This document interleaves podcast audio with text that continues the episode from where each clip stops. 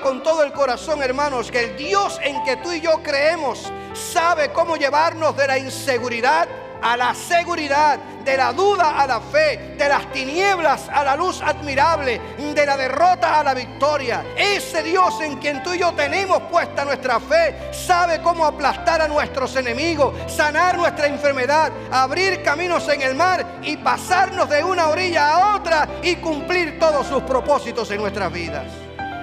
Él sabe cómo hacerlo. Ignoró Jesús que íbamos a pasar por momentos difíciles.